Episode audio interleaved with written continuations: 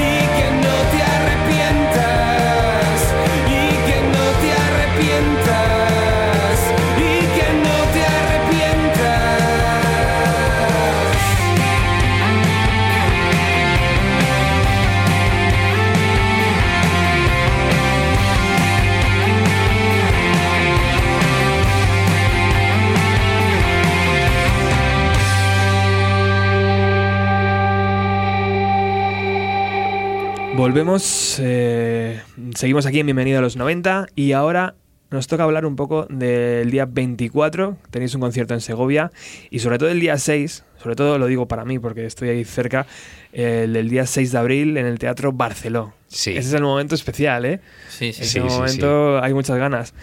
Y, y lo iremos anunciando según se vaya acercando, pero, pero bueno, imagino que eso es el, el- ¿no? El- la cruz en todos los calendarios vuestros. Teatro Barceló, que es un sitio importante, respetable, y, y con, la- con el ansia de estar ahí sobre el escenario. Claro, o sea, realmente haces, eh, haces una gira de presentación, una primera gira de presentación del disco y vas a, a diferentes ciudades y lo, y lo llevas, ¿no? Pero, pero claro, eh, el Teatro Barceló es el sitio más grande donde lo vamos a presentar y desde luego pues está en Madrid con nuestra gente, con amigos eh, del gremio o amigos, amigos, familiares, etcétera. Entonces, claro, o sea... Hay que eh, estar todos ahí apoyando. Sí, hombre, sí, por Sí, favor. por favor. Hombre, claro. Venid el día 6. Sobre todo, día sobre todo digo esto porque el músico se crece cuando más gente hay, se- el músico se crece más. Sí, sí. ¿sabes? En cuanto, cuanto más peña, el tío parece como que lo goza más. ¿Es, es verdad, eh, A ver, Dani, yo, o no? yo, yo creo que el 50% del concierto es el público. Claro. O sea, eso lo tengo clarísimo. una baza súper importante. O sea, tú puedes hacer el mejor bolo, que lo tengas súper ensayado y salga todo redondo. Y si estás tocando con, delante de, de gente, sea más cantidad de gente o menos, pero que están como, bueno, pues que parece que no están, el bolo, la sensación que sacas al final del concierto es mala, aunque tú hayas hecho un bolo, o sea, hayas tocado de puta madre. Que eso es el mal del telonero, imagino, ¿no? Porque Sí, el telonero está siempre abriendo, pero el que está. ¿Me voy a comprar cerveza? Sí, O, el bueno, público está esperando que te eh, pires, claro, básicamente. Exacto. y luego ha pasado otras veces al revés, ¿no? Que, que sales a tocar y no ha sido lo- todo lo fino que podría ser, pero la gente ha estado contigo ahí, Claro. pues ha cantado los temas y entonces la sensación que te llevas al camerino cuando te sacaba el bolo es totalmente la contraria. Y a lo mejor has tocado peor, pero digamos que ese calor que recibes de la peña eh, levanta el concierto. Y, eh, y yo creo que hay, no sé, a- me imagino que el público se dará cuenta de eso, pero otras personas a lo mejor no, ¿no? Y es como, creo que hay, que hay que verse por lo menos una vez en la vida arriba para, para darse cuenta de lo importante que es el, el- el calor que, que- que el público transmite, ¿no? Y estoy seguro de que lo vais a llenar. Pero bueno, hablamos del día 24 de marzo en Segovia, el día 6 de abril en, en el Teatro Barceló de Madrid y el día 28 de abril en Albacete. Pero bueno, ya habrá más fechas en, en las redes sociales de Pasajero. Eh, hablábamos antes de, de radiografías y parque de atracciones. Eh, por continuar a- un poco aquel programa donde hacíamos eh, bagaje, eh, repaso a todo tu bagaje, eh, ¿qué significa pasajero en la vida de, de Daniel Arias? O sea, Eh, ¿cómo, cómo- cómo se, se creó de forma natural? ¿Se creó...? mm, A ver, eh, en, los diferentes momentos de mi vida en los que he tenido diferentes bandas, eh, es- yo, solo- yo so- siempre he tenido solo una banda, ¿vale? Quitando eh, el año pasado que no estábamos girando con Pasajero y toqué el bajo con, con Alice Wonder en, en unas- en una, mi- una primera gira que, que hizo ella. eh, yo siempre he tenido solo un grupo, ¿no? ¿Y qué es, qué es ese grupo para mí? Pues lo es todo, ¿sabes? Es eh, mi línea de pensamiento día a día, mi manera de, de, como decía ayer eh, Edu en una entrevista, que es muy bonito, es mi manera de comunicarme con el mundo. Eh, bueno, la música es, es libertad, es creatividad, es, es la opción, la herramienta que tienes para contar las cosas que te pasan, para denunciar cosas injustas que ves a tu alrededor, etcétera. Y digamos que eh, en, los, en los tres grupos que, que yo he tenido, que, cuatro, que pues, eh, digamos que pasajeros en el que yo me siento más realizado. eh, no sé si a lo mejor es una cuestión de madurez o por cómo han sido las, las circunstancias, pero sí que eh, digamos que para mí es el, el- el momento de mi carrera en el que me siento más pues más pleno, con, con más eh, ilusión por componer cosas, en el sitio en el que, que veo que bueno que, que soy más feliz. O sea, Y has conocido a la gente indicada. Sí, sí, Pues desde es luego. lo Sí, más sí, sí. importante al final, a ver ¿no? Si de- a ver si no me mandan a la mierda. O, o al revés, que él nos mande la mierda. ¿Es fácil trabajar con Dani, Javi? Es muy fácil. ¿Sí? sí, sí, es un tío muy, muy, muy majo, aparte es muy currante. Gracias. Y, y es fácil trabajar con él porque cuando, por ejemplo, a la, a la hora de trabajar canciones nuevas, él te viene con un boceto que ya es una canción hecha, con su estructura de acordes, melodía y letra. Es decir, y nosotros lo que, hace- lo que hacemos es juguetear. Se lo retorcemos un poco, a veces hacemos que se enfade, y luego al día siguiente eh, ya le parece mejor el cambio, llegamos a, a un- Sí. a un punto intermedio, pero eso es muy fácil porque, porque él, él es el que trae, o sea, trae las canciones hechas y, y luego nos da total libertad para destrozarlas. Entonces, ¿qué más se puede pedir? Qué guay. Gracias, Javi. Me apetece mucho recordar eh, radiografías. ¿Qué te parece si escuchamos Borro mi nombre? Venga. Venga, vamos allá.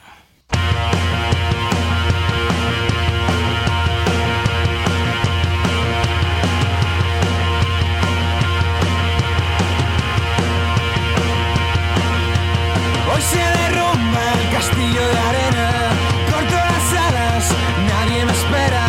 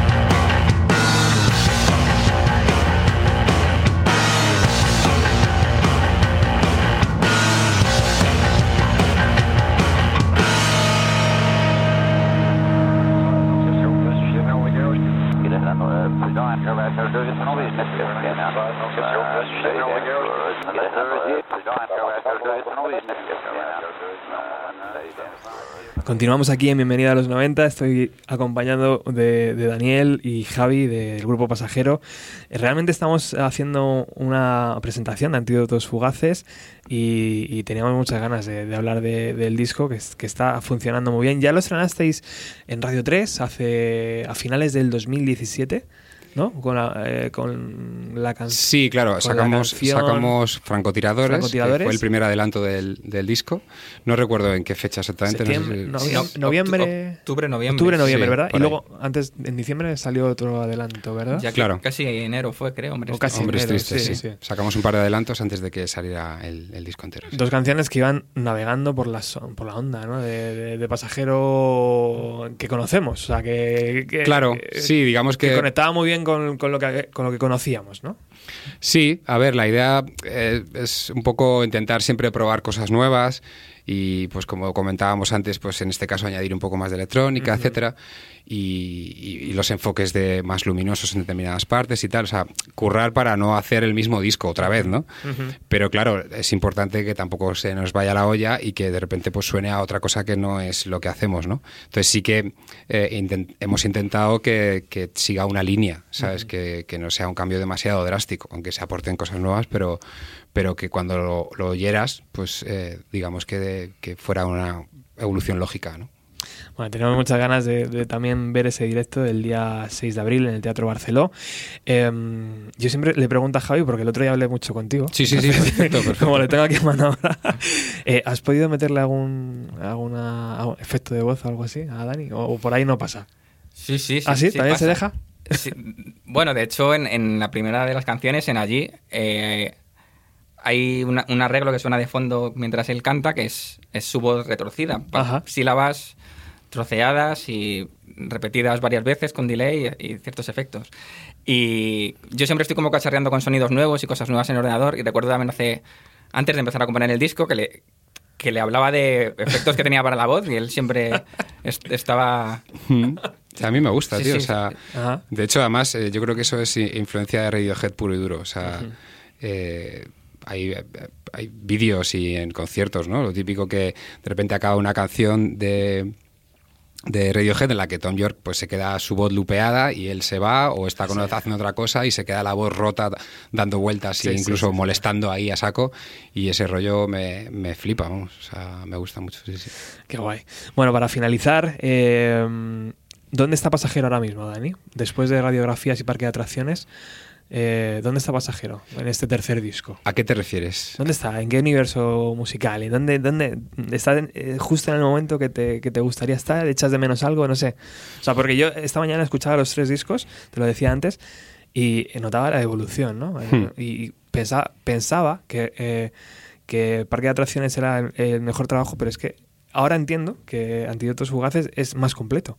No sé si... Sí, a ver, está claro que... Desde dentro es difícil, ¿no? Porque, Sí, desde dentro es difícil ver eh, si es un disco más completo que el anterior, porque digamos que tú vas caminando y vas aprendiendo y, y todo, digamos que toda esa experiencia la vas sumando a las canciones nuevas que vas componiendo, ¿no? Yo sí que veo, o sea, si comparo radiografías con, con, eh, con Antídotos Fugaces, desde luego hay muchos más elementos, está más, más trabajado, eh, es un, un disco con, en el que hemos invertido más tiempo en tomar decisiones con calma, etcétera. Yo creo que sí que estamos donde queremos. O sea, creo que a nivel musical estamos haciendo lo que nos apetece y lo que representa nuestro día a día, en nuestro entorno ahora mismo. A lo mejor dentro de seis años te digo, Antídotos Fugaces ahora está totalmente desfasado. Eso es ley de pero, vida, Pero claro. sí, sí. Y, creo que, sí que estamos y está, el, disco representa lo que queríamos hacer. El 100% de lo... Ahora, con respecto a cómo estamos dentro de un poco del circuito, pues te digo, eh, tenemos que retomar eh, un poco aparecer ahí, porque es cierto que, bueno, pues este, está el, el tiempo que, que, nos ha tomado hacer este disco, que ha sido también por una parte involuntario, por lo que te comentaba el otro día de los trabajos, etcétera, pero también por una parte de hacerlo aposta para dedicarle el tiempo que necesita y si el disco en vez de tardarse se tarda en hacer dos años, pues que sean tres, da igual, pero lo que lo, el objetivo es llegar a, conseguir poderte decir hoy, eh, pues mira, estamos haciendo justo lo que queremos. Eh, ese tiempo, eh, pues también te saca un poco ¿no? del circuito y, y tienes que hacer más ruido y, recordar a la gente que estás aquí, ¿no? Porque además en todo este tiempo pues han aparecido propuestas eh, nuevas, muy buenas, que tienen discos increíbles y que, y que están llenando las salas, ¿no?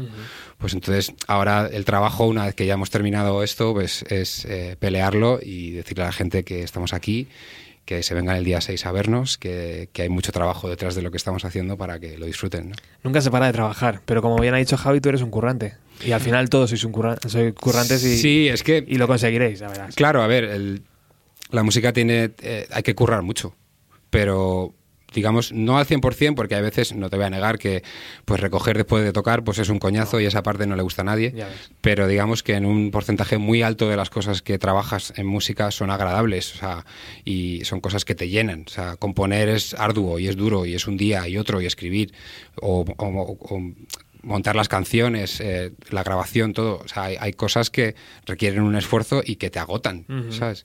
Pero desde luego es un agotamiento eh, placentero, ¿sabes? Porque estás haciendo cosas que, te llenan, ¿no? Claro que sí. Eh, última pregunta. La grabación de este disco en eh, este pueblito de Zaragoza olvidado de, Dios con 100 habitantes creo que son, ¿no? O muy poquitos. Yo creo que menos. menos. Cuando estuvimos nosotros, no... el bar donde comíamos posiblemente nos, nos, cruzaríamos con dos vecinos en... Sí, digamos que sabemos más o menos que había ciento y pico personas porque lo dijo Edu. Aquí viven ciento y pico personas, pero... empadronados, pero, pero nos cruzamos con muy pocos. Es el estudio de Edu, ¿no? Que se, que se, ha, montado, se ha montado allí en, su pueblo, imagina, el pueblo de sus padres debe ser. No, él vive allí. Ah, o sea, el pueblo se llama Mozota, el estudio se llama El Cariño y lo tiene montado, pues es una extensión, un anexo a su casa, eh, que tiene una casa ahí. En... ¿Y se respira cariño ahí o qué? Sí, total, total, Nos trataron, nos trataron de la hostia. Qué guay. Sí, sí, Bueno, imagino que eso es importante, ¿no? A la hora de componer Totalmente, y, sí, sí, sí. y de dar una vuelta al sonido de, la banda. Está claro. Bueno, chicos, muchísimas gracias por estar aquí. Gracias a, ti, Robert. Eh, perdonar el estropicio de, hoy, del tiempo. Eh, y quiero que nos despidamos con la canción favorita de Javi del disco. Mi canción favorita. Bueno, mi canción favorita es, el, single que, que, sacamos en enero, que es Hombres Tristes. ¿Y por qué? Bueno, es la mía y la de todos, yo ¿Ah, creo. sí? porque... Es la que funciona ahora bien, ¿no? Es, una canción muy directa, tiene el contenido electrónico que queríamos darle al disco, tiene un poco la rabia típica de pasajero, creemos que tiene muy buen estribillo y, no sé, la letra también Perfecto. Yo estoy, estoy bastante, muy orgulloso de la letra. Sí, sí. Qué guay. Pues enhorabuena por el disco. Eh, gracias. nos vemos el día 6 de abril, ¿no? En el Teatro Barcelona de Madrid. Eso es. Y gracias por haber venido a, a los 90. Un placer, como siempre. Un placer, Robert. Chao, chicos.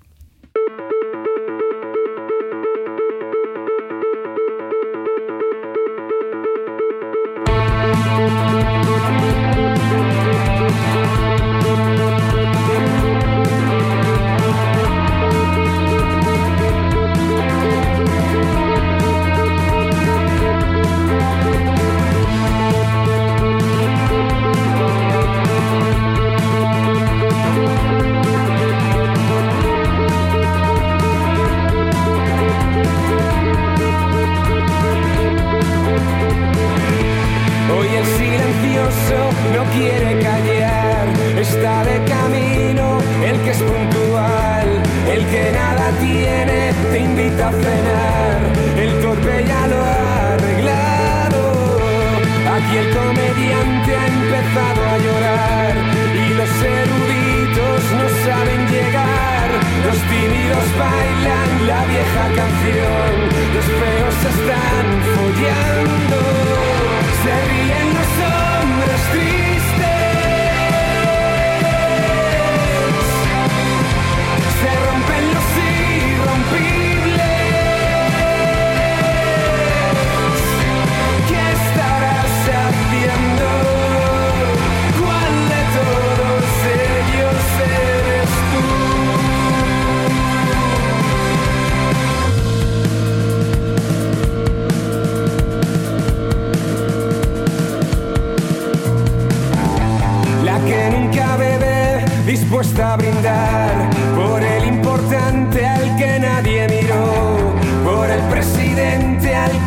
Escuchó